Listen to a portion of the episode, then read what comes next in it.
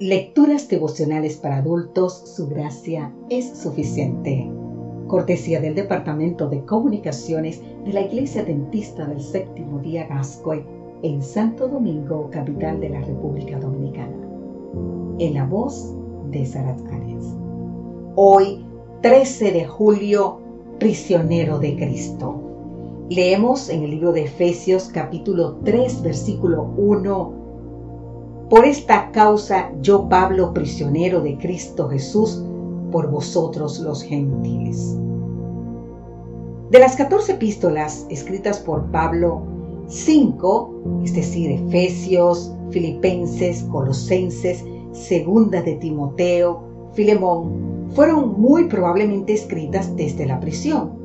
Pablo llegó a considerar su encarcelamiento como parte de su actividad apostólica llamándose a sí mismo prisionero de Cristo Jesús. Su padecimiento fue una inspiración para los demás creyentes y no una causa de deshonra o vergüenza. En Filipos fue encerrado en una mazmorra, con los pies en un cepo y puesto bajo custodia militar cerca del templo de Jerusalén. En Cesarea fue prisionero en el palacio de Herodes mientras esperaba el juicio. Pablo fue llevado a Roma, donde se le confina a arresto domiciliario, encadenado y custodiado por un soldado romano. El apóstol considera la prisión como parte del plan de Dios, pero sigue predicando. Apeló a su derecho de ser juzgado en Roma a fin de poder testificar en la capital del imperio. Se cumple en él ser el apóstol a los gentiles.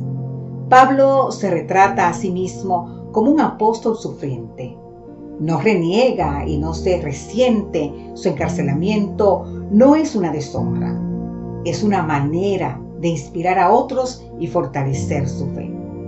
En Efesios, Pablo también coloca la causa del Evangelio por encima de todo. Se presenta como prisionero de Cristo por los gentiles. Él podría haber sido prisionero de sus circunstancias, de su pasado o de sus limitaciones o de su naturaleza carnal. Sin embargo, se define como prisionero de Cristo por los gentiles. Un prisionero no es libre de hacer lo que quiera y está restringido de sus privilegios y deseos. Tres veces en esta epístola él dice, estoy preso. Físicamente encarcelado, espiritualmente se considera prisionero de Cristo y de sus causas. Ahora bien, su delito fue decir que los gentiles eran tan herederos de las promesas del Señor como los judíos. El odio de sus compatriotas no tenía límites, así como tampoco lo tenía su celo por salvar a todos. Somos cautivos de Cristo, el Señor de la vida y de su iglesia. Marchamos en pos de Él porque sabemos hacia dónde se dirige. Y de vez en cuando se nos abren los ojos y vemos a otros compañeros también cautivados, formando parte de la misma marcha. Y vale la pena. Así dijo David Fisher.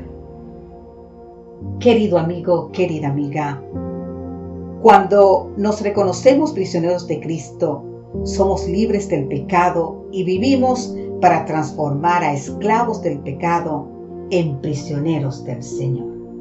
Que Dios hoy te bendiga en gran manera. Amén.